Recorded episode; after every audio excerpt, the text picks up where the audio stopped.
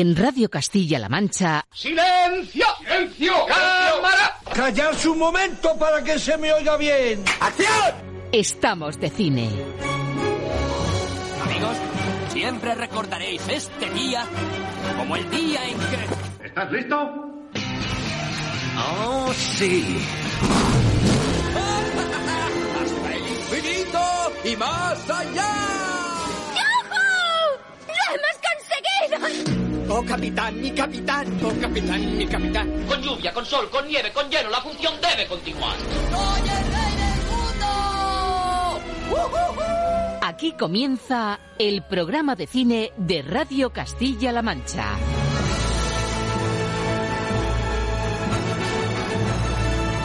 Presenta Roberto Lancha.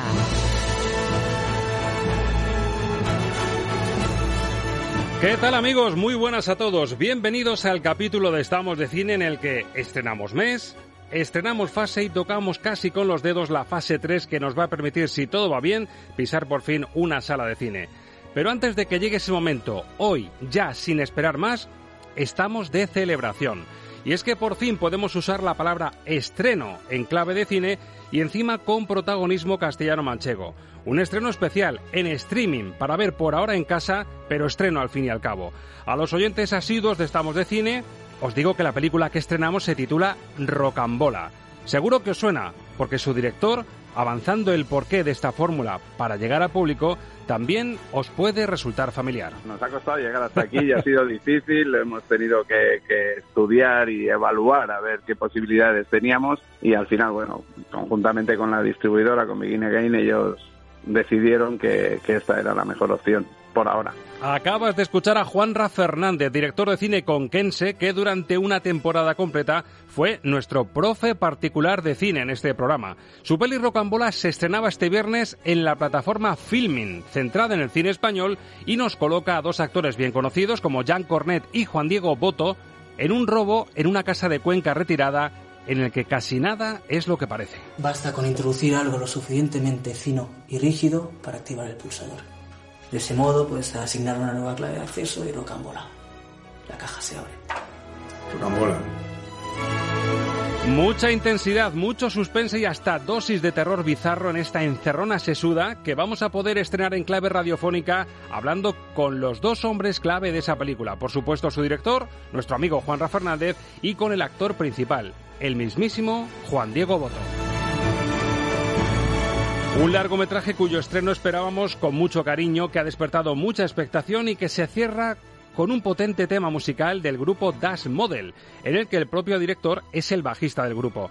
Un recurso este de apostar por temas rock en el cine, que va a ser precisamente nuestro leitmotiv en la sección de bandas sonoras. Ángel Luque y Alberto Luquini nos esperan en el diván de la música para disfrutar de grandes temas de rock en grandes películas. Un epígrafe que abriría la puerta a un auténtico maratón de momentos estelares que fusionan cine y temas rockeros, pero que hemos acotado a los exponentes más reconocibles si os digo la verdad, los que más nos gustan. Así que te avanzo que en nuestro homenaje al rock y al cine no faltarán muchos de los grandes. Queen, Bruce Springsteen, los Beatles, Guns N' Roses o Iggy Pop. Como escuchas, viene fuerte, con buena música y con protagonistas este capítulo 197 de Estamos Decir. Nos espera lo que fuimos antes y lo que vamos a ser en breve con todo lo que hemos aprendido en esta pandemia. Damas y caballeros, pasen, vean y escuchen. Aquí comienza una nueva entrega de...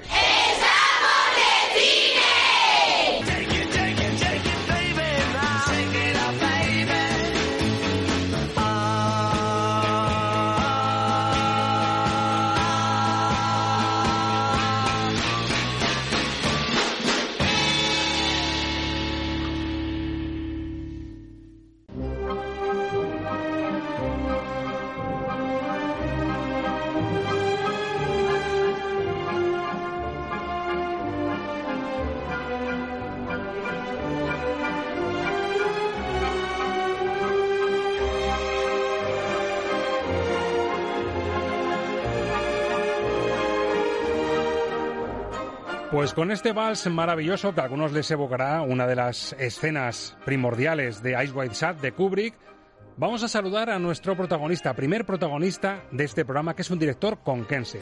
Formado además en la Facultad de Bellas Artes de su ciudad, pero además es guionista de cine y de cómics, novelista, experto en dirección cinematográfica y para rizar el rizo, bajista en el grupo Das Model. Además, por supuesto, de director de cine de varias películas. Una tarjeta de presentación que si eres oyente habitual de Estamos de Cine, pues te puede sonar familiar porque fue durante una temporada completa nuestro profe particular de cine. Hacemos un flashback. El guion es tan antiguo como Aristóteles, ya que él fue el primero que estableció una estructura, planteamiento, desarrollo y desenlace sobre la que todos los guionistas se basan.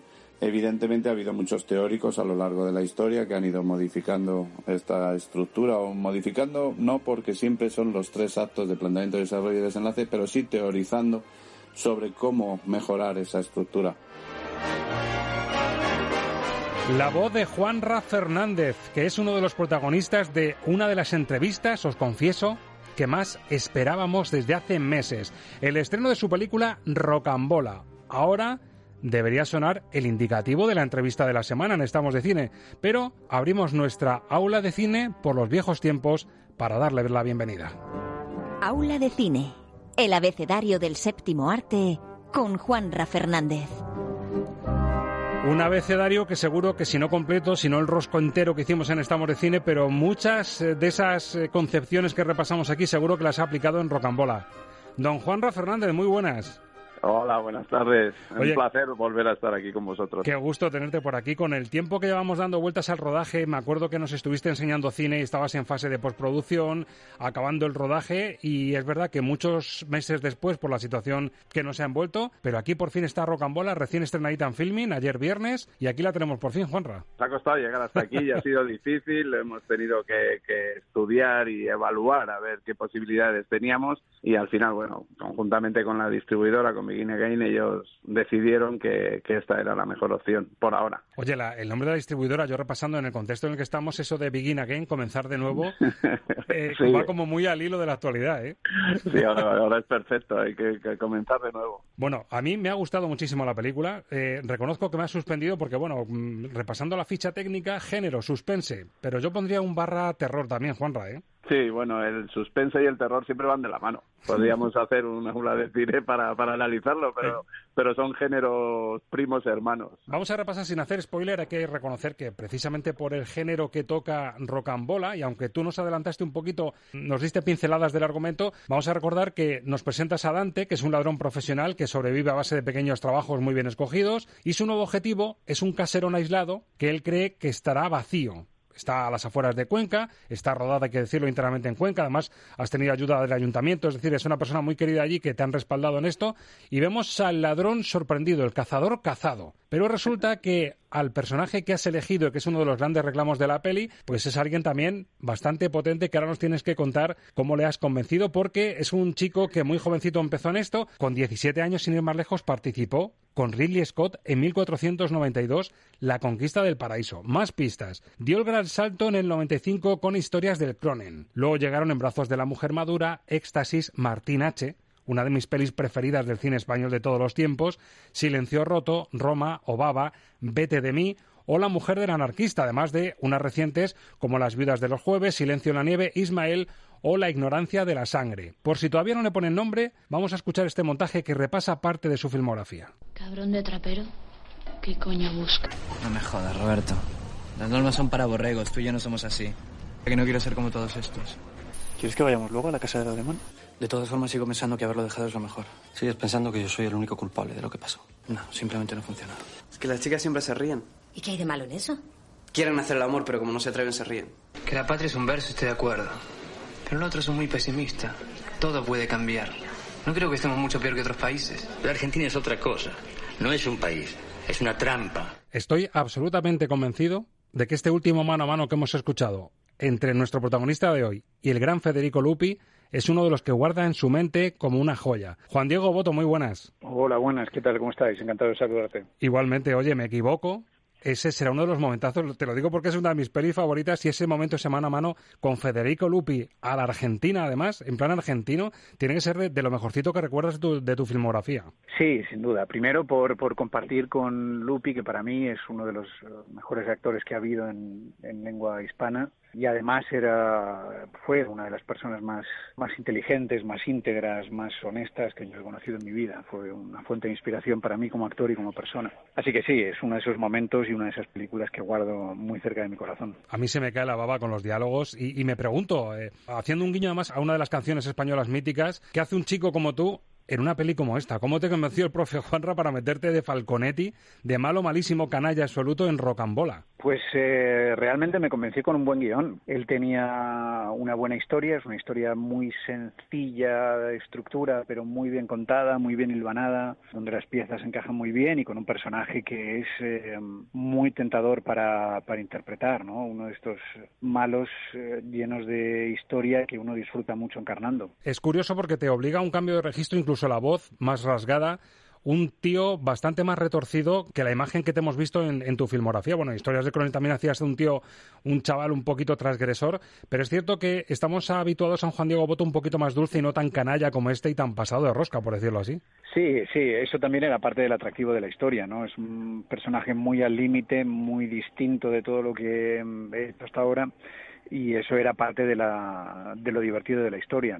Además, tuvimos la suerte de que yo creo que con Juanra nos entendimos bien desde el principio, creo que tuvimos claro que apuntábamos más o menos en la misma dirección y, fue un trabajo muy grato y muy, muy divertido de hacer. Bueno, pues con este tipo al que escuchan ustedes, con Juan Diego Boto, este gran actor, es el malo de la película Rocambola y con el que se topa ese jovencito Dante, ese ladrón profesional, al que encarna otro buenísimo actor como es Jean Cornet. Eh, Juanra, ¿tú qué pasa? ¿Le, viste pasarlo mal en la piel Cabito con Almodóvar en la encerrona en que le meten esa 13-14 monumental que le hace Almodóvar a través de banderas y dijiste, pues le voy a meter en otra encerrona, al bueno de Jan?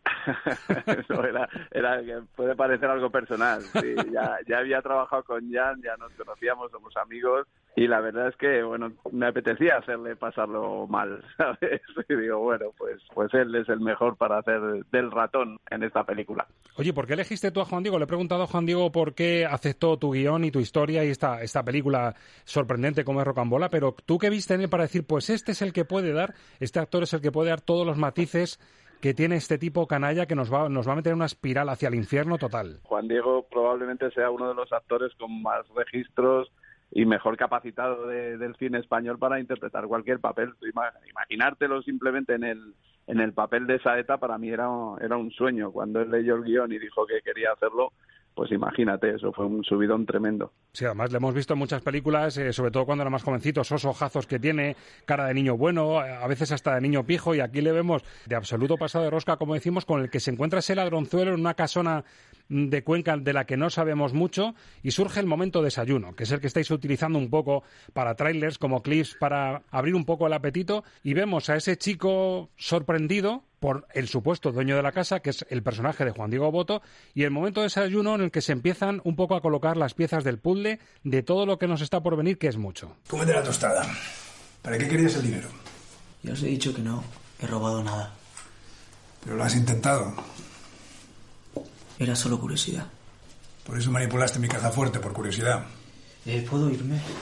Terminamos de desayunar. Dime, ¿para qué querías el dinero?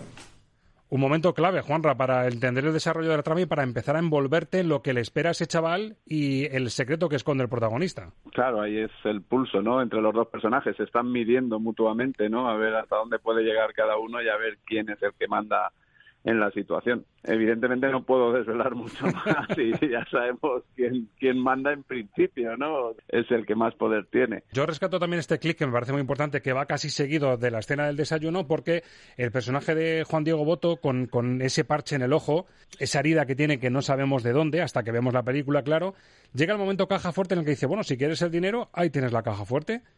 Basta con introducir algo lo suficientemente fino y rígido para activar el pulsador. De ese modo puedes asignar una nueva clave de acceso y rocambola.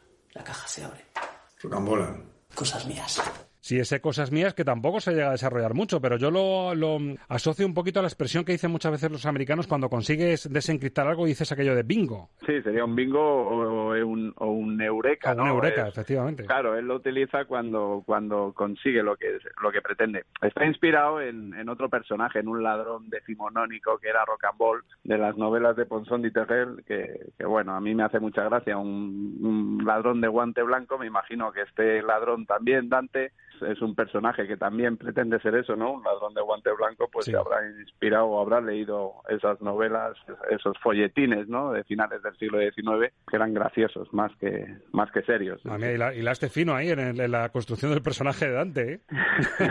bueno, yo creo que la construcción de los personajes es, es una de las partes más interesantes, ¿no? De, la elaboración del guion. Sí, además lo desarrollas un poco con guiños, incluso en la frase inicial en la que nos anticipas que como nos metamos en ciertos sitios igual no salimos, eh, ese homenaje al infierno de Dante y, vas de paraíso, purgatorio, infierno. Nos llevas de, lo soñado y de los sueños a los que te puede llevar el botín que consigas a, digamos, a, la desescalada brutal que te lleva hasta el infierno, ¿no? En la trama. Sí, sí, a mí, bueno, a mí me gustan todo ese tipo de guiños, ya no solamente la, Divina Comedia, que evidentemente es la elaboración y la estructura de la película, está invertida ¿no? en lo que sería la estructura real de lo que es la Divina Comedia de Dante, el nombre del personaje, la búsqueda del paraíso, ¿no? ese juego de palabras que hay al principio cuando, cuando están en el desayuno.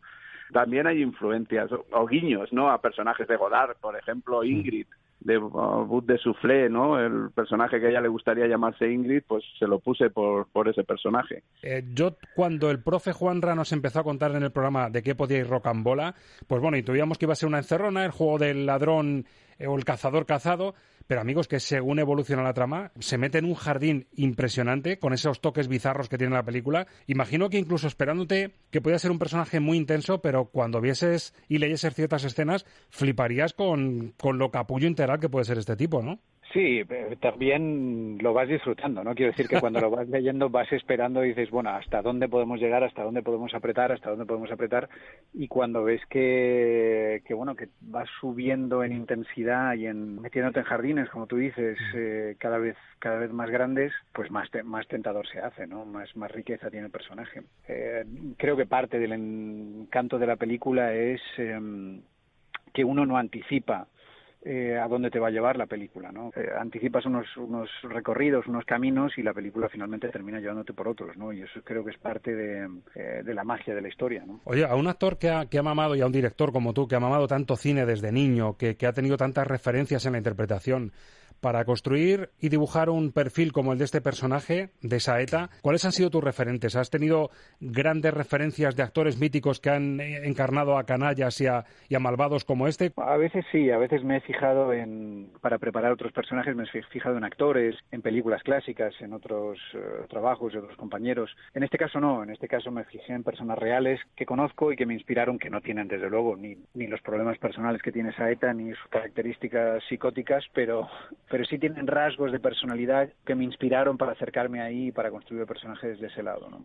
Cuando tienes algún referente real que conoces, es mucho más sólido que, que el trabajo de un compañero. ¿no? En una persona real conoces más matices, conoces más aristas, puedes observar más más detalles, ¿no? Y eh, en este caso concreto fue de fue una mezcla como de dos o tres personas que conozco. Por supuesto no diré quiénes son porque van a pensar lo peor de mí. porque igual no, no, son malvados en teoría, ¿no? ¿no? son malvados en absoluto, pero bueno, tienen ciertas características que me servían a mí para decir, mira, si cogiera esto de este y esto de este y esta forma de pensar de aquel, pues mira, se acerca a este personaje que quiero construir, ¿no? Eso y, por supuesto, las directrices de, del director. Bueno, aprovecho que te tenemos con nosotros, Juan Diego, para preguntarte, ya que Juan fue nuestro profe de cine y conocemos su lado, por decirlo así, más pedagógico o académico, ¿con qué te quedas de lo que has eh, vivido, sufrido, compartido con él en el tiempo de rodaje de, de Rocambola? En su faceta de director, ¿qué es lo que te ha sorprendido con, o con qué te quedas más de él, en, la forma de, de abordar la, el rodaje de la película? Yo creo que tenía muy en la cabeza la película que quería rodar tenía muy claro los planos que necesitaba, qué necesitaba de cada actor, qué necesitaba de cada secuencia. Creo que iba con el puzzle muy, muy bien armado y luego la capacidad para adaptarse a los mínimos inconvenientes que siempre surgen en un, en un set de rodaje. ¿no? Una cosa es lo que tú tienes en tu fantasía y otra cosa es luego cuando la confrontas con la realidad, la capacidad que uno tenga en ese momento para adaptarse y saber qué es lo importante, qué es lo imprescindible, qué cosas, a qué cosas puedes renunciar, a qué cosas son irrenunciables, cómo abordar la tensión con tu equipo, con los actores. Eso ahí es donde se juega el 60% de, de, una película por parte del director, ¿no? Y en eso bueno, pues tenía la calma y la inteligencia necesaria como para sacar lo imprescindible de cada momento. Oye, Juan Rey, Juan Diego como, como actor protagonista, con todo lo que sabe de cine, con la de chorro de años que lleva mamando buen cine, tanto en la familia como en los directores con los que ha rodado, todo el bagaje brutal que tiene, ha sido un poquito incordio, es decir, te, te, metía muchas borcillas en, en, los diálogos, te cambiaba mucho la idea. Pues yo aquí, yo creo que la cámara mejor estaría aquí, yo me muevo hacia allá. No, no, ha sido guerrero, ¿no? Nada, nada, nada, todo lo contrario. Trabajar con, con Juan Diego ha sido un auténtico placer. Es una persona súper dispuesta a aportar cualquier cosa que pueda aportar y, siempre que de forma realmente constructiva. Salí contentísimo de, de, haber trabajado con él y de la facilidad con la que con la que se trabaja. Él construye el personaje también muy bien, lo trae muy trabajado y muy elaborado y es muy fácil. Lo único que hay que dar es prácticamente acción y, y él ya va a saber cómo moverse como si, si Saeta hubiese sido él siempre. Qué gozada. Lo que es palpable, lo que se puede comprobar es el contraste entre el papel de Saeta que encarna Juan Diego Boto y el papel que le estamos viendo en streaming en una de las series que ha impulsado uno de los creadores de la serie más exitosa española de todos los tiempos, que es Alex Pina y La Casa de Papel. Juan Diego Boto tiene un rol importante en White Lines, la nueva serie de Netflix que lo está petando y en el que le vemos en un papel absolutamente distinto. Escuchen. Queridos ciudadanos, queridos alcaldes, queridos consejeros de la comarca. Queridos ludópatas, queridos adictos, gentes de Lampa que estamos aquí reunidos. Esa es la gente que va a los casinos, ¿no?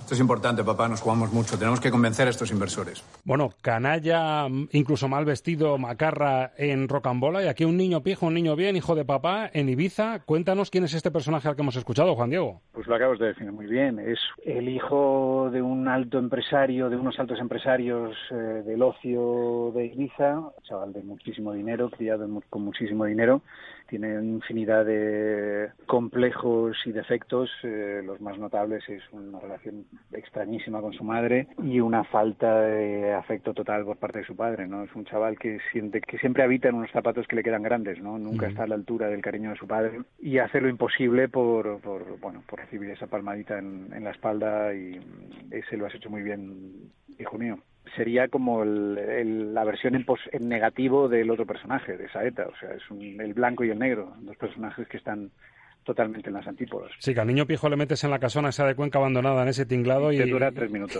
te dura tres minutos con el tinglado que, que, ha montado Juanra. Juan Diego, por cierto, ya que hablábamos de, de proyectos y, y, de novedades, sobre todo con la serie esta que, que te ha vinculado con Netflix, ¿qué, ¿qué, tienes en mente o qué tienes preparado? ¿Dónde te vamos a ver próximamente? Cuéntanos. Tengo Escuadrón Suicida 2, que está en de estreno, que será para el verano que viene. Ahora empiezo, teóricamente, en noviembre a rodar mi primer largo como director. Para mediados del año que viene estreno en teatro un texto que escribí el año pasado, sobre Federico García Lorca, monólogo. Vamos, que, que no te aburres. Tienes una etapa post-confinamiento bastante entretenida. Oye, sí, sí, eso sí, de Escuadrón Suicida 2 suena potente. ¿Vas a ser niño pijo de Ibiza o más, vas a ser más rock and bola? Va más rock and bola. Bueno, una mezcla entre los dos, la verdad. Oye, ¿les gustan estos americanos, eh, los actores españoles que somos malotes y villanos, eh? Te hablo de Javier sí, Bardem, sí, de Banderas, sí, ahora te eligen a ti también. Sí, sí. Estamos, estamos de moda en Hollywood. Pues nada, Juan Diego, que vayan los proyectos muy bien. Te veremos en pantalla con mucho gusto, por supuesto, en, en una superproducción como esa. Gracias por estar con nosotros y enhorabuena por el trabajo en, en Rocambola, en, en la peli de Juanra Fernández. Muchísimas gracias. Nos vemos en el cine. Hasta siempre, Juan Diego. Un abrazo, hasta ahora. Oye, Juanra, y el tema de estrenarla al final en streaming, porque sabíamos que estabas pendiente de, bueno, cuando íbamos hablando nosotros incluso por, por vía interna, por WhatsApp, oye, ¿cuándo más o menos calculáis y de repente pone el parón del COVID y al final elegís que en, en estos primeros días de junio la lanzáis en Filming, una página en streaming muy asociada al cine español. Cuéntanos el porqué de la apuesta un poco y la estrategia que tenéis en mente. Claro, bueno, en, en realidad ya estaba prevista una fecha de estreno en junio en salas de cine. Uh -huh. Pero ante las circunstancias que estamos viviendo ahora, pues evidentemente hubo que hacer un estudio desde cero, ¿no? De ver cómo se podía salvar esto. Habíamos estado ya en festivales, habíamos teníamos el recorrido de festivales y ya era hora de traerla al público español. Yo creo que era el, que era el momento, así lo pensó también la distribuidora. Entonces, claro, si esperábamos a estrenar en salas de cine, pues se iba a enfriar demasiado, ¿no? El, éxito este que hemos tenido en festivales, bueno, los premios Juan Diego Boto lo han premiado dos veces en, en dos festivales diferentes, a Sheila y a Jan también en otro queríamos aprovechar un poco ese tirón, ¿no? Y dijeron, pues si queremos estrenar en sala nos tenemos que ir a, a finales de, de, año o principios del que viene o ya era retrasarnos demasiado porque evidentemente se, ha generado un cuello de botella ahora. Claro. Entonces surgió esta posibilidad y Filming era la, la mejor opción. Ellos hacían, nos propusieron hacer un estreno en exclusiva y bueno, nos gustó mucho, a la distribuidora le encantó y dijo que era, que era una gran opción y y así, así lo hemos hecho.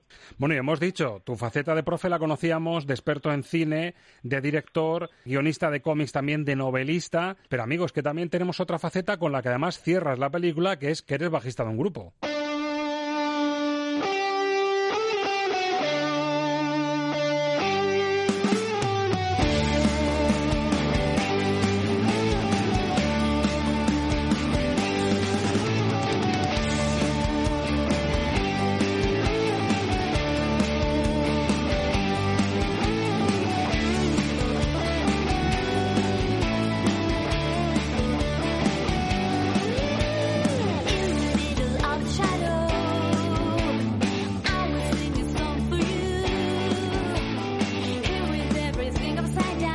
Este tema, Little Queen, del grupo Dash Model, cierra la película. No vamos a decir quién da el play para escuchar este tema final porque destrozaríamos el argumento de la película, así que dejamos en alto, dejamos en abierto y en duda quién puede ser la persona que escucha este temazo, pero qué bien suena el bajo en, este, en esta canción, Juanra. el bajo y todo. pero sobre todo el bajo, no, no toques el que lleva el peso, el que lleva... El que lleva... Se nota que hay un director ahí de cine tocando el bajo. Bueno, me van a odiar el resto del grupo, ¿no? Sí, suena muy bien todo. no, muy bien, hay que reconocer. Además, eh, conocemos tu faceta, sabemos que te gusta muy bien, mucho el rock implantado en las pelis y bien usado en las pelis, y tú te reservas este, este brochazo de música que además es contraste con, con el clasicismo que rodea a la música a la que se hace referencia en la película, ¿verdad? Es como un toque de contraste al final. Sí, es, es como el contraste, es lo que dices tú, toda la música que compuso Pedro Pablo Morante, que es toda la música incidental, ¿no? Toda la música de, de que, que está sonando a lo largo de la película, y luego pasamos a estos subidones de acordes rockeros. Y de hecho, mira, te confieso que justificas lo que viene a continuación, el especial bandas sonoras en el que vamos a hablar de grandes temas rock utilizados en películas. ¿Qué te viene a la cabeza así de primeras? Bueno, los, los, Ramones, ¿no? Por supuesto. El, el rock Y últimamente con los biopics estos de Bohemian Rhapsody, el de Rocketman, también se está utilizando muchísimo el tema de, de los biopics de rock para, para vivir incluso directos, como el caso de Bohemian Rhapsody, que es un gustazo verlo en pantalla grande, esa recreación, ¿verdad? Sí, a mí, me, bueno, el final de Bohemian Rhapsody es espectacular. Esos 20 minutos del concierto de Wembley, volver a disfrutarlo. Es una maravilla. Juanra, pues ha sido una maravilla disfrutar de Rocambola. Animamos a todos los oyentes, ya que han sido alumnos indirectos tuyos, eh, de todo lo que nos has contado, de todo ese rosco al que dimos la vuelta de la A a la Z con conceptos de cine, verlos aplicados en una peli como Rocambola. Ha sido un gustazo, Juanra, que lo sigas disfrutando, que el feedback que te llegue estos días de la gente que ya se asoma a Filmin a verla, que además son, precios, son precios muy económicos los de Filmin, eh, apoyando siempre al cine español, pero que todo lo que te llegue ojalá sea tan bueno como lo que, lo que te mereces después de tanto trabajazo. Pues muchísimas gracias, Roberto. Es un placer tus, tus halagos, vamos, y que, te haya gustado. Para mí también significa mucho. ¿Y próximo proyecto? ¿Tienes peli en la mente? ¿Con el confinamiento te ha dado para pensar en, en próximos proyectos o no? Sí, me, me, ha, me ha dado tiempo para pulir ya un guion que tenía prácticamente terminado y empezar otro. O sea que he aprovechado la encerrona esa. En la misma línea cambias de género, ¿qué se puede avanzar de la próxima peli de Juanra Fernández? Bueno, es que es muy difícil cambiar de género cuando estás a gusto. no. Sus, por, suspense por barra terror, entonces, ¿no? Suspense barra por terror. Ahora, por ahora me quedo ahí, sí. Perfecto, Juanra. Ha sido un placer. Hasta siempre. Seguimos hablando. Venga, un abrazo fuerte. Gracias. Life can be bright in America. If you can fight in America. Life is alright in America.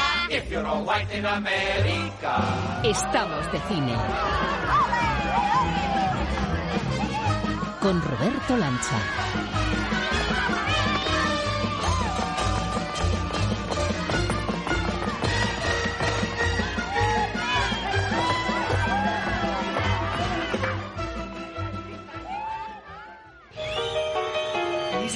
Easy go, will you let me go? Bismillah. No, we will not let you go. Let it go.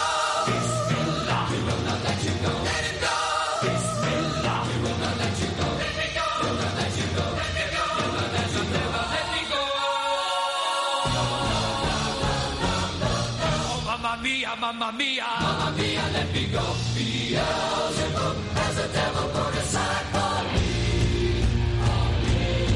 Estamos de cine con Roberto Lancha.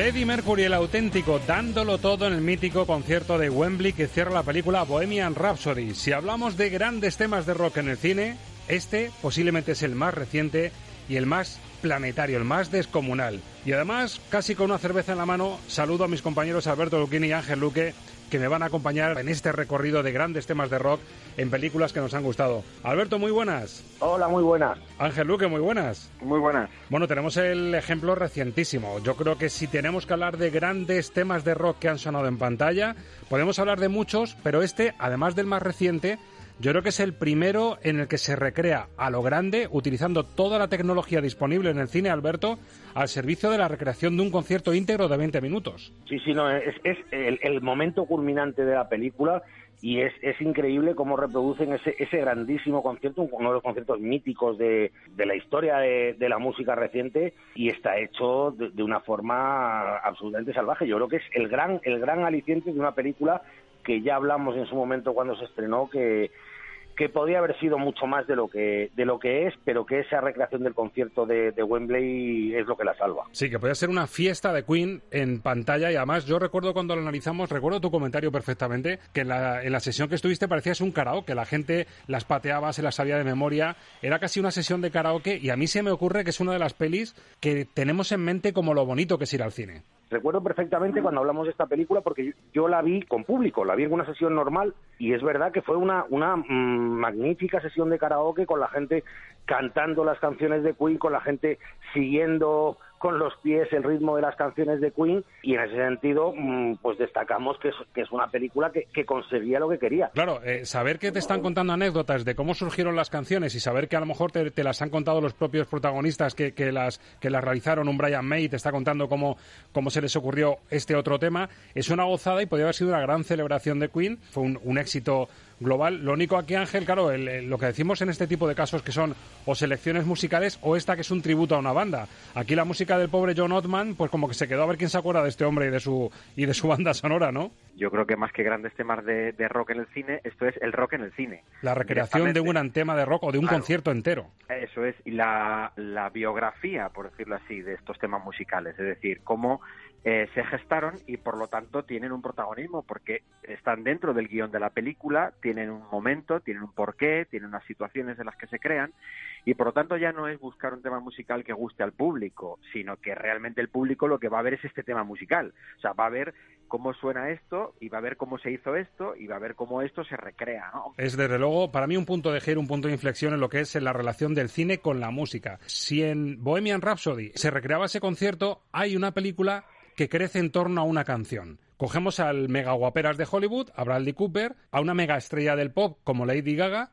los unimos, Bradley Cooper dirige, crea el guion, encima sabe cantar y crean un tema como el de Shallow, que es el que hace crecer una película como Ha nacido una estrella, que ha sido otro de los hitos recientes, en este caso una película que crece en torno a una canción creada es profeso para esa película. Hay una amiga mía que ha venido desde muy lejos, ha compuesto una canción y me gustaría que la cantara. La canción es cojonuda.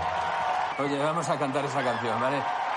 He hecho unos arreglos, no son la polla, pero a ver si te va. No, no puedo, Sí, lo siento. claro que sí. Por favor, no tiene gracia. John, déjate de gilipolleces.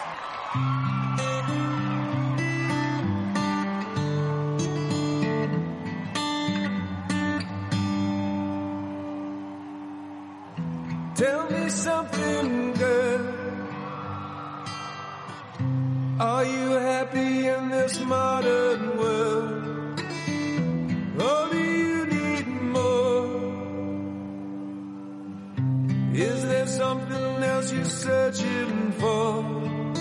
I'm falling in all the good times I find myself for change. And in the bad times I fear myself.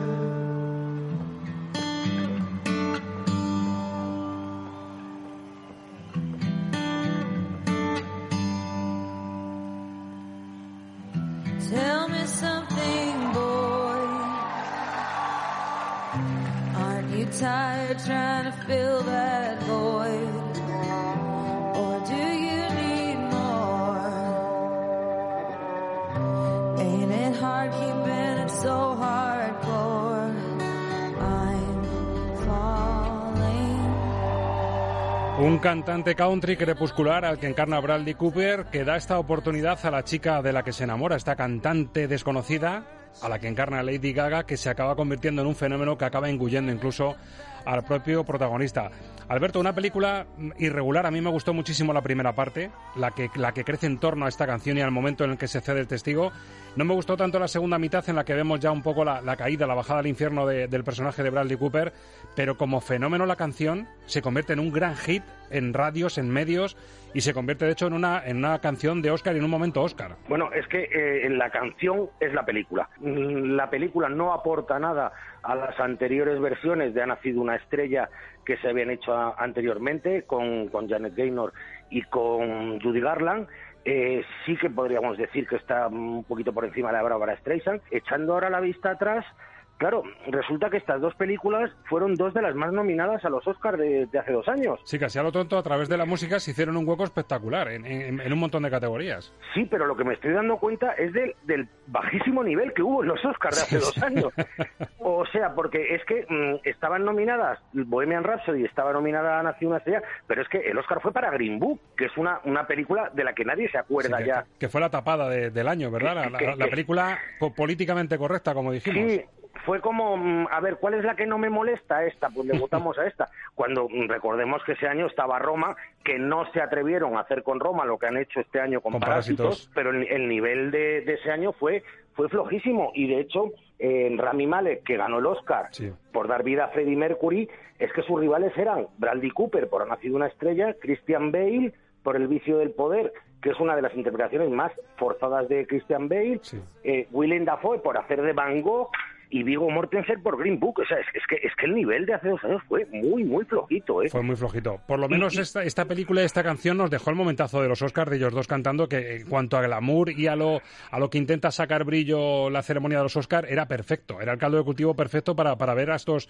a estas dos grandes estrellas, una, una estrella megapop y el guapo de Hollywood, juntos cantando esta canción en directo. Bueno, de hecho fue el único momento salvable de las tres horas y pico de, de la ceremonia de los Oscars, fue ellos dos cantando. Y por cierto, vamos a ser justos, eh, yo cuando, cuando iba a ver esta película no daba un duro por Lady Gaga y, y tengo que reconocer que Lady Gaga está francamente bien en la película. Sí, sí, ¿eh? una, una mega estrella que se convierte en Cenicienta, hace de Cenicienta en la película y le va como anillo al dedo porque en cierto modo es casi autobiográfica a su manera, ¿no? Por eso juega también Bradley Cooper por el fichaje de ella. Sí, sí, no, Bradley Cooper ahí estuvo muy listo, fue una, una maniobra de marketing estupenda por su parte y la apuesta por Lady Gaga, que, que en un principio nos parecía a todos, pues venga, la vamos a poner a la estrella de la música, a ver si vendemos más entradas, pues resulta que no, que, que Lady Gaga tiene mimbres como actriz. Yo tengo ganas de volver a verla en, en alguna película, a ver si alguien se atreve a darle, a darle otro personaje interesante a, a Lady Gaga, porque a mí me parece que, que ahí había, había material. ¿eh? Si había material, ha nacido una estrella, de hecho juega también con ese título y lo que sí es cierto es que va a ser muy difícil que tenga un tema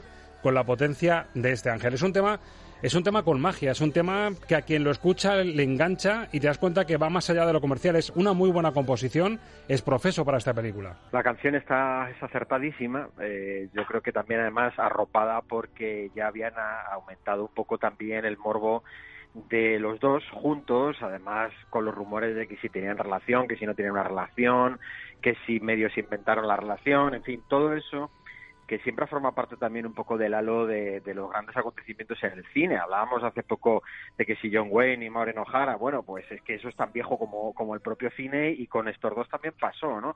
Y en, en este caso Lady Gaga yo creo que está bien, yo creo que no se va a volver tam- tampoco a ver en otra, me da a mí la sensación, además se quedó con unas ganas de Oscar tremenda, porque ella misma yo creo que veía que si después de esto ya no lo conseguía, eh, va a ser difícil no conseguirlo porque yo creo que además le hicieron una historia bastante a la medida del éxito de los protagonistas, es decir, que, que bueno, además eh, siendo el propio director, pues claro, eh, todo está hecho a su medida. La canción, eh, yo creo que en, en algún caso incluso puedo llegar a pensar que está por encima de lo que es la propia historia, de lo que es la propia Seguro, película. Seguro. decir, que, que tiene mucho más, más background la, la canción que eh, lo que es la, la, la propia historia a la que pertenece, que está bien, que ya estaba contada, como ha dicho Alberto, que no era necesario volverla a contar, pero bueno, es un, remake actualizado con eh, gente de moda de ahora, por decirlo de alguna manera, y al final fue muy acertado el que le metieran a esta canción, es decir, eh, el gran éxito de la película, yo también coincido en esto, es la canción. Así es, mira, síntoma de que es una canción que tiene magia, que tiene, que tiene don, que tiene algo, es que en casa cuando la ponemos en YouTube, y yo alguna vez he puesto la, versión de los Oscars que cantan ellos dos en directo, mis hijos que por edad y por todo no han visto la película, porque tiene escenas un poquito fuertes también, sobre todo la segunda mitad, se han enganchado, me la piden muchas veces, pon esta de, la rubia de Lady Gaga con, con, el otro. Es una canción que funciona, que tiene magia, que tiene gancho, y yo creo que efectivamente, Ángel, yo comparto contigo que va a trascender más allá de la, de la propia película para, para Sí, la ya que ha trascendido, ya Ha trascendido. o sea, ya ha trascendido. Mucha gente ni siquiera ya sabe que esto pertenece a esa película, ¿eh? es. ya no la escucha fuera de ella completamente. Pues un mega hit compuesto, repetimos, es profeso para la película Nacido en la Estrella, un gran grupo de rock encarnado en, en Bohemian Rhapsody y, por supuesto, no podía faltar en este repaso el boss, ya que fue un punto de giro Bohemian Rhapsody en esto de rendir tributo a grandes grupos, pues el boss no podía faltar.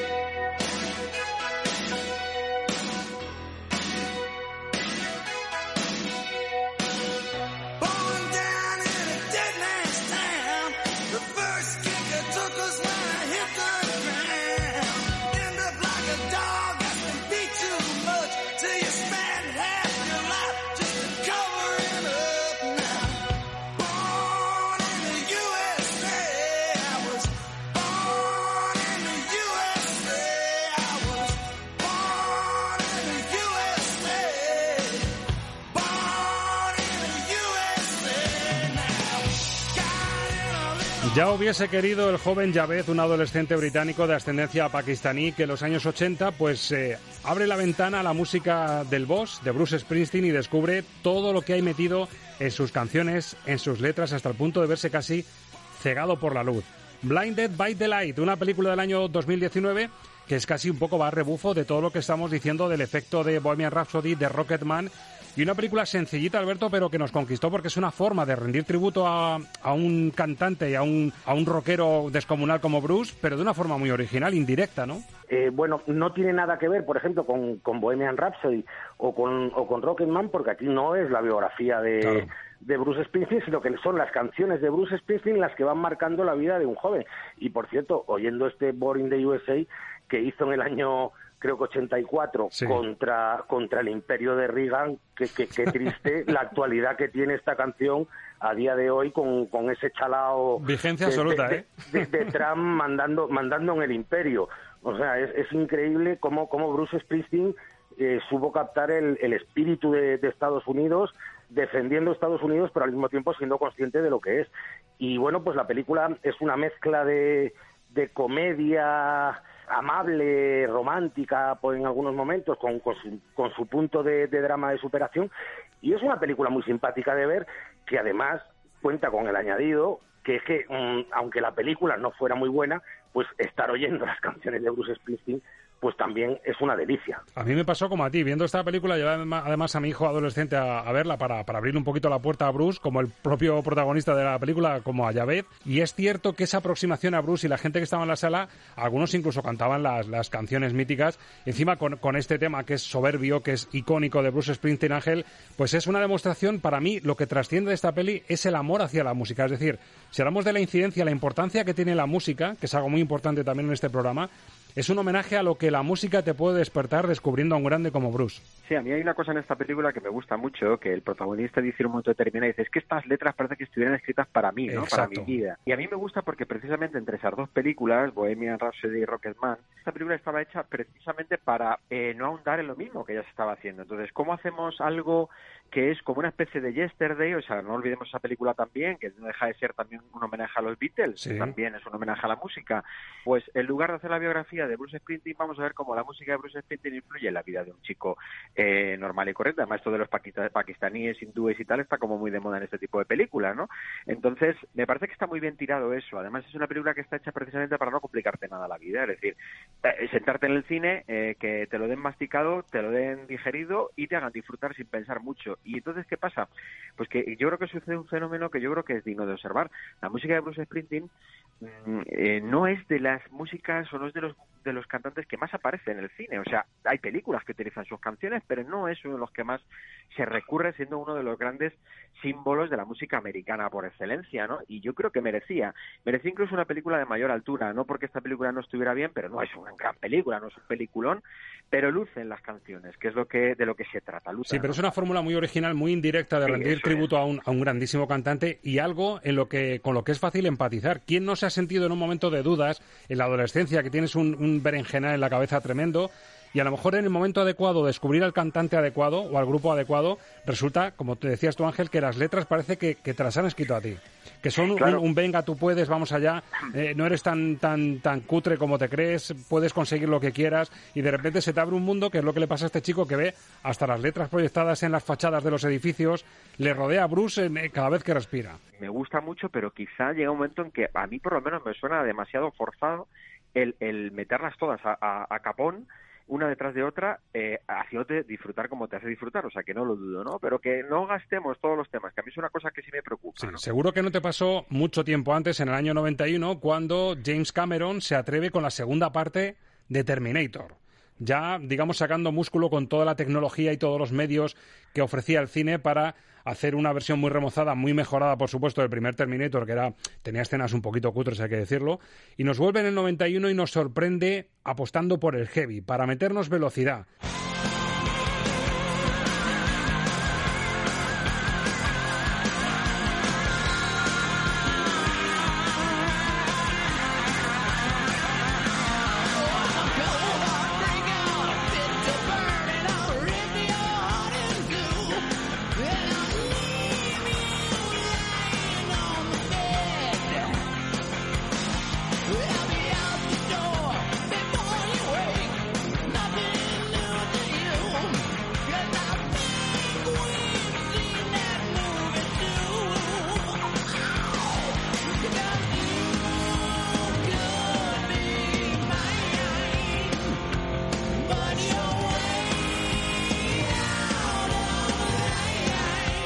Claro, que te persiga un robot de futuro de Mercurio, casi irrompible, y escuchar de fondo serás mío, tarde o temprano, pues como que te pone, te pone un poquito el corazón en la garganta. Un tema trepidante, Alberto, y aquí sí que fue una sorpresa que apostase James Cameron por, por este Terminator remozado, por la velocidad, por la gasolina, por las explosiones, por las persecuciones. Desde luego hiló muy fino y eligió muy bien el tema. Está muy bien elegido, la verdad es que funciona muy bien en la película y de hecho mm, yo creo, viendo toda la saga de Terminator, que probablemente sea la película más redonda de toda la saga, este Terminator, este Terminator 2, y luego todas las que han venido detrás, la verdad es que son calamitosas hasta llegar a la última, la de Destino Oscuro, que es realmente muy mala. Por cierto, ya que estamos con las confesiones del, del confinamiento, ¿puedo hacer una confesión? Sí, por supuesto. ¿Otro placer culpable a la, a la buchaca? Mm, Bueno, esto, esto más que un placer culpable es, es una confesión personal. Es decir, yo, yo de joven era heavy. Eh, y, y- y- y debo decir que Guns N' Roses siempre me parecieron muy blanditos. ¿Tú eras más de Kiss o qué? No, yo, yo era más de ACDC y Iron Maiden. Escucha, el otro día cuando te imaginé con lo de las patillas, ya entiendo yo por qué no te gustó demasiado. Dijiste, pero qué patillas iba a tener yo en esa época. Yo, yo, que llevabas pelos largos y todo. Pelo largo, digamos, a mitad de la espalda, sí, claro. Vaya, vaya, vaya. Sorpresón, ¿eh? Ángel, tú esto no te lo esperabas tampoco, ¿eh? Pues no, no, no, no, me- no, no, no me lo esperaba y me cuesta imaginármelo, así que habrá que ver foto. De eso hay que ver foto, ¿eh? O sea Hay que- La hay, la hay, la hay. Hay Ay, foto esa. hay que demostrarlo. Eso, eso tiene que rular. Escucha, esto para subirlo a redes, eh, este programa, hablando de estos, podemos ver al, al Luquini rockero heavy, ¿eh? Puede ser una buena percha. Pues la hay, la hay. Os, os la haré llegar. Ángel, lo poníamos como ejemplo de, de canción que te encuentras en una persecución sin esperártelo y aquí sí que dio en, el cla- Esta, en la clave James claro. Cameron, ¿verdad? Esto sí, ¿ves? Esto sí que me parece un buen ejemplo de la aplicación del rock en el cine. Por eso decía antes que, que una- unas son más bien como el rock se lleva al cine para que te sirva de argumento de una película y entonces las propias canciones son protagonistas. Aquí es el uso de una canción que no está hecha para una película, cómo se coge para la película y se le da una vida nueva y cobra una vida nueva y tiene además como un espíritu diferente desde que la has escuchado dentro de la película. Yo creo que esta es una un buen ejemplo de eso, ¿no? Este Terminator, yo coincido con Alberto clarísimamente. O sea, para mí Terminator es la 2, eso es Terminator. Lo, demás, lo primero es como una introducción, simplemente por si quieres verla un poquito y te, te, te enteras de algo más, y las otras como si no se hubieran hecho porque da exactamente igual. Esta sí que es la que quedó lucida, la que quedó más espectacular y más divertida. Y el ritmo que le da la canción de N' Roses y alguna más que tiene esta banda sonora me parecen perfectas. O sea, claro, aquí James Cameron eh, tirar de su compositor fetiche que, que, que es que era Jane Horner ya desaparecido Jane Horner como que no hubiera pegado mucho no o sea aquí le, daba a esto perfectamente por el ritmo trepidante y la acción que tiene la película pues guitarrita a tope y, la función del tema de Guns Roses es perfecta ¿no? Sí, además que yo, yo lo recuerdo como un punto de inflexión en la tecnología en el cine, que eran efectos ya que nos dejaron, nos dejaron estupefactos a todos. Yo, de hecho, a mi padre que le gusta mucho, o le gustaba el, el cine de ciencia ficción, le llevé al cine María Cristina, mítico Ángel, a ver Terminator 2 y me acuerdo que salió mareado. Iba a meter las llaves al coche y decía, mira, ni a ti no a meter las llaves en el coche de- de- del chute de, de imágenes que he visto poderosas. Pues hay algunas películas después ya que era pues yo creo que peor que meterte en Bueno, el ya lo platillo este que te pone boca abajo hay algunas ya- Cualquier Transformers, yo en las de Transformers me mareo directamente. horrible horrible sí sí sí Bueno, seguimos recorrido. Otra película en la que la incidencia de la música es fundamental. Año 96, una peli con un claro sello british en el que vemos a un joven escocés de Edimburgo y sus colegas que son auténticos enganchados a la heroína, con lo cual viven en un mundo, pues imaginaros, de, absoluto flipe constante. Y dentro del grupo hay un psicópata alcohólico y violento, un joven desesperado, un mujeriego con un conocimiento enciclopédico sobre Sean Connery y hasta un entusiasta de las caminatas y de Iggy Pop.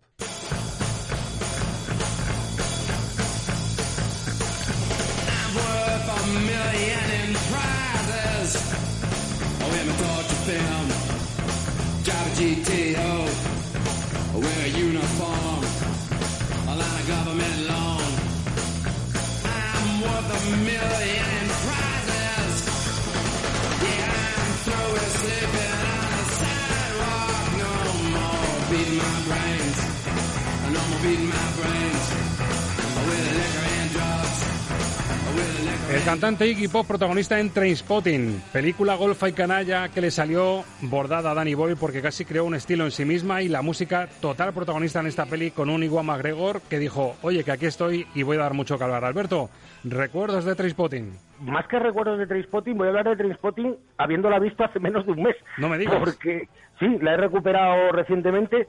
Yo tenía muy buenos recuerdos de esta película y al haberla recuperado recientemente son eh, es de esas veces que tus buenos recuerdos no solo se confirman, sino que se ven incluso acentuados. Es una película que, que ha aguantado muy bien el paso del tiempo. Es como un delirio, o sea, es como, como estar eh, puesto hasta arriba de algo eh, durante las dos horas que dura que dura la película y la verdad es que le, salió redonda a Danny Boyle porque porque tiene unos personajes o sea, ese, ese Iwan McGregor pasadísimo de rosca que luego se convertiría en Obi-Wan Kenobi o por supuesto el personaje de, de Robert Carlyle que, que es el, el chalao este que, que has, que has citado tú, que, que está estupendo y es, es una película fantástica, ya desde su propio punto de partida, porque para los que no lo sepan, Trainspotting, el título, eh, hace referencia a los heroinómanos de Glasgow que se ponían encima de un puente a contar los trenes que pasaban. O sea, eh, tíos que estaban puestos de droga hasta, hasta arriba, que iban contando trenes, uno, dos, tres, cuatro, porque no tenían nada mejor que hacer en la vida. Y la verdad es que es una película divertidísima, que luego mm, Danny Boyle, no sé por qué, mm, se empeñó en hacer una segunda parte que fue un desastre. Yo creo que queda como una de las de las películas probablemente claves de, de la década de los 90, Transpotting. Sí, además que creó género por ese montaje trepidante en el que la música, claro, el jugar con secuencias musicales con distintos grupos y esa sensación de adrenalina continua de, de, de, claro, de, de chicos que van drogados todo el rato, eso Ángel era un caldo de cultivo perfecto para meter este tipo de, de inyección musical, ¿verdad? Vamos a ver, escuchando esto, tú ya te imaginas totalmente cómo se debe estar puesto hasta arriba, con todo el respeto hacia Iggy Pop, quiero decir, pero vamos. Yo, yo veo a Iwan McGregor corriendo como un descosido, toda la película para arriba y para abajo, famélico. Sí, sí. Lo asocias perfectamente. O sea, es que aquí tienes, tienes dos extremos a la hora de ponerle música a una película de esta temática. Si esto se lo coge Kubrick, te le pone música clásica. O sea, te hubiera puesto música clásica para jugar el contraste total o te hubiera puesto cantando bajo la lluvia en el momento que están más colocados, ¿no? O tienes este otro, poner un rock punk de esto, es decir, irte al, al otro extremo, irte al límite, donde tú identificas perfectamente esta música con lo que ellos pueden estar viviendo o con el tipo de música que se identifica con esa, eh, esa vida social, ese, ese tipo de vida marginal que pueden tener en, en- eh, eh, cada uno de estos personajes, ¿no? Entonces, claro, realmente eh, Danny Boyle hace muy buena elección porque lo que hace es meter música muy urbanita, música muy de, ese estrato social o de ese tipo de vida, de ese ritmo de vida, vamos a decirlo así mejor. Esta canción no está puesta para ser un gran éxito dentro de la película. O sea, esta canción sí que está puesta con la intencionalidad auténtica que tiene que tener una banda sonora y es que ayude al espectador a meterse en la psicología de los personajes o a interpretar y leer mejor eh, toda la información que las imágenes te están dando. Tiene que acompañar, o sea, no, no es imágenes hechas es profeso para ilustrar unas eh, bonitas imágenes de película, ¿ves? Eso ya, eso es otra cosa, que es lo que ha pasado también con muchas canciones, que parece que la película, bueno, hablábamos el otro día con Dos hombres y un destino, ¿no? La película se pone al servicio de la canción, aquí no, aquí es la canción utilizada como un elemento más tan importante como es la fotografía o la dirección artística o la interpretación. Y en este recorrido no puede faltar también la opción de hacer karaoke, de poner a tu protagonista de la peli haciendo karaoke de un gran tema musical. Hemos escuchado a grupos míticos como Queen en Bohemian Rhapsody, hemos escuchado al Boss, a Bruce Springsteen, hemos escuchado a Guns N' Roses, pero nos faltan posiblemente los que son para muchos los más grandes, a los que escuchamos en boca de Matthew Broderick haciendo un karaoke descomunal en el final de la peli Todo en un día.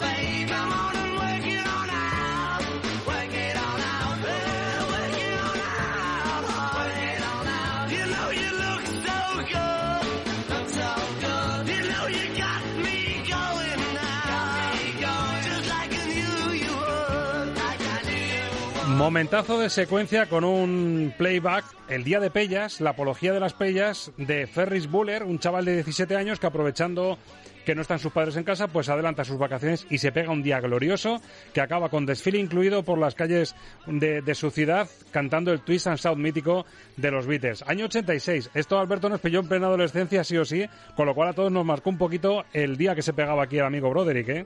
no solo nos marcó, es que es una de mis películas preferidas de ese género que tanto me gusta a mí de estudiantes descerebrados que, que, que se marcan una pasada.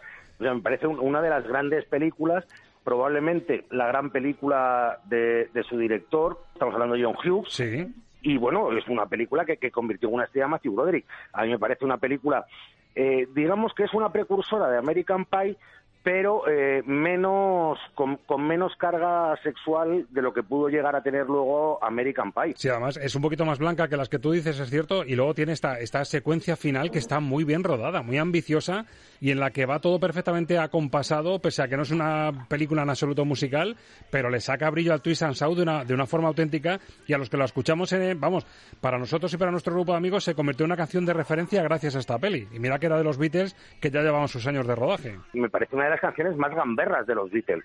Y es una canción que ese espíritu gamberro que, que tiene el tema, pues lo transmite a la película y la película lo transmite muy bien a los espectadores. Y prácticamente llamando a las puertas de la pubertad sí que le pilló a Ángel Luque este todo en un día, con lo cual también Ángel fliparías con la peli con el desbarre de, del amigo Matthew Broderick. Tengo un recuerdo muy bueno de esta de esta película. Eh, vista con el con el tiempo, me ha seguido gustando. Lo que me da pena es cuando veo a Matthew Broderick, fíjate, porque luego me parece que Por su su, por su carrera- trayectoria, ¿no? no sé, o sea, luego aquello se desinfló muchísimo, ¿no? Aquí parece que prometía mucho y al final se desfiguró totalmente en- sin saber muy bien ya qué era, ¿no?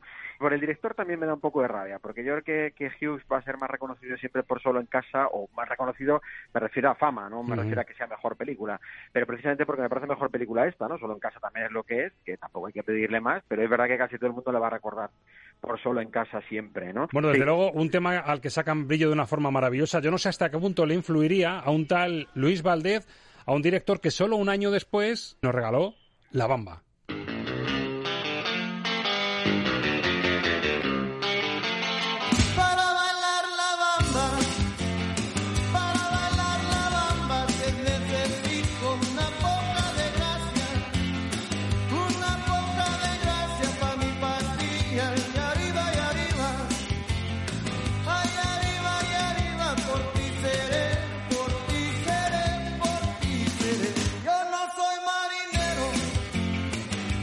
Bueno, y esta sí que os digo que a mí me tocó la fibra. Aquí yo sí que me pilló también adolescente, por supuesto, y esta me tocó la fibra, me convertí muy friki de la película La Bamba y de la canción.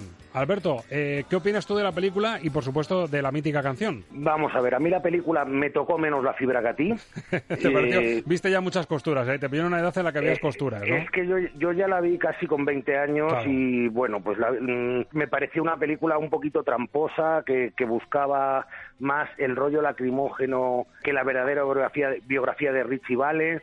Lo que más recuerdo no es La Bamba, que es la canción que le da título y la que todo el mundo habla, sino el momento en el que el personaje de Richie Valens le canta a su novia por teléfono el Dona, que a mí me parece el gran momento de la película, él con, cantando en- desde una cabina de teléfonos, y me parece el gran momento de la película, aunque es verdad que, claro, La Bamba le da título, es la canción más famosa, y bueno, pues cuenta un, un episodio mítico de, de la historia de- del rock, pero que volvemos otra vez a lo que hemos dicho antes de, Bohemian Rhapsody, pues que se le podía haber sacado mucho más partido al personaje de, de Richie Valens, que murió con 17 años, y bueno, pues se queda en un, en un biopic, eh, digamos, muy telefílmico. Sí, tiene, tiene eso en común, el biopic, y luego que utiliza su gran canción de referencia, igual que hace Bohemian Rhapsody, aquí utiliza la mítica La Bamba para convertirse casi en el alma de la película. Ángel, a ti también te caló el tema. Yo, desde luego, desde esta peli, siempre que he escuchado el tema de La Bamba, me trae muy buenos recuerdos.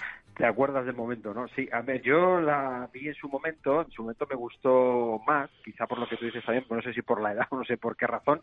Vista con el tiempo, la vi como hace dos o tres años la última vez, mm, no la aguanté entera, no pude, la película, no ¿no? pude verla, no pude verla entera, no, no.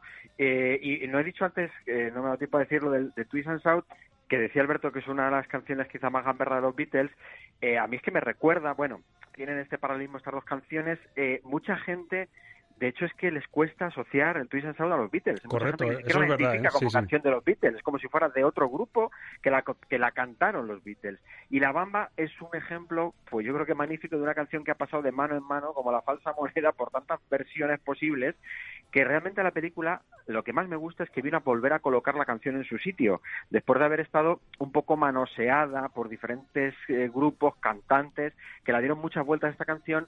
La canción, la película retomó un poco el origen de la canción. Yo la verdad es que de vida de músicos, y voy a volverme clásico ahora, pero a mí la que más me gusta, o una de las películas que más me ha gustado siempre es el Música de Lágrimas con James Stewart, la vida de Glenn Miller. Bueno, y si hay un cantante, esta es la despedida de este especial Grandes temas de rock en el cine. Si hay un cantante capaz de fusionar y de rendir homenaje tanto a la bamba auténtica y el, el sucedáneo que, que hicieron los Beatles, ese por supuesto es Bruce Springsteen.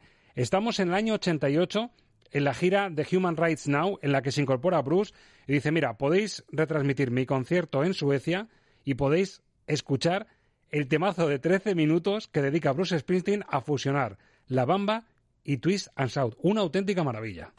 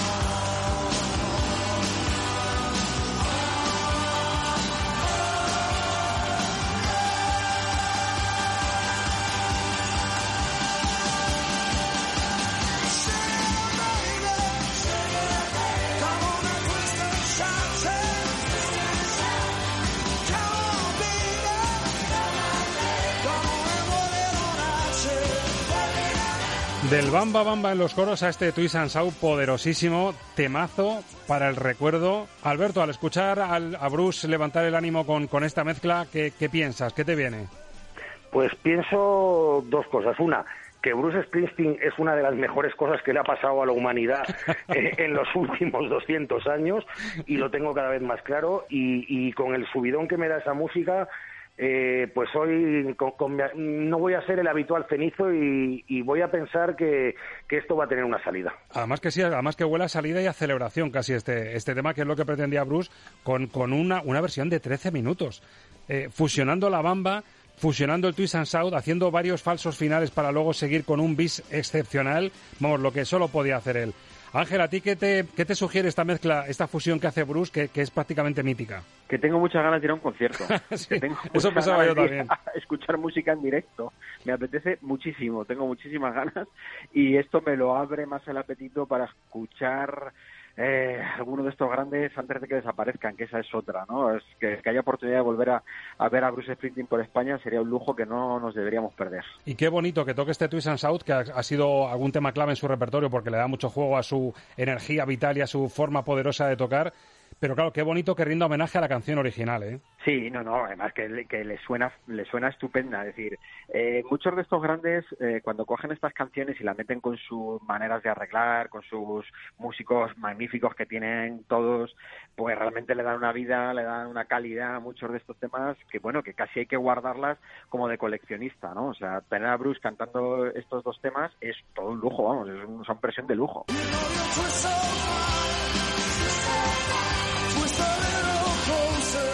Además, con este tono de celebración, con esta sensación de concierto en el que no hay que guardar la distancia de dos metros ni llevar mascarilla, os compro lo de la cerveza. Yo creo que esta canción en un concierto de Bruce tiene que ir acompañada de un mini de los que se venden en, en los conciertos, ¿no? Bueno, en, tre- en 13 minutos da para beberse un par de ellas por lo menos. Incluso para cantar los coros que te pide Bruce, ¿eh? Es que es un subidón oír, oír este, esta versión de Bruce Springsteen. Bueno, pues ha sido nuestro homenaje, nuestro repaso a grandes temas de rock que hemos escuchado en grandes películas y que nos abre un poquito la vía, lo tenemos ahí un poco más cerca. Estamos prácticamente a una semana de empezar a pisar los cines, aunque sea con el tercio del aforo, y poco a poco iremos repasando ya los títulos que van sonando y que vamos a poder ver en pantalla. Ángel Luque, Alberto Luquín, ha sido un placer compartir este rato en el que la premisa inicial, además os lo contaba yo al principio, era pasar un buen rato de radio a costa de buena música, encima asociada a pelis, es decir, una de las cosas que más nos gustan. Pues eh, yo creo que lo hemos clavado. Ángel. Igualmente. Hasta la semana que viene. Amigos, semana que viene. señoras, señores, muchísimas gracias por estar con nosotros, disfrutando de la música a través de la radio, con el cine como excusa y con estos grandes temazos que nos han esbozado una sonrisa y nos han levantado un poquito el ánimo. Queda menos, nos espera la vida. Y les espera, estamos de cine en siete días. Gracias por estar ahí.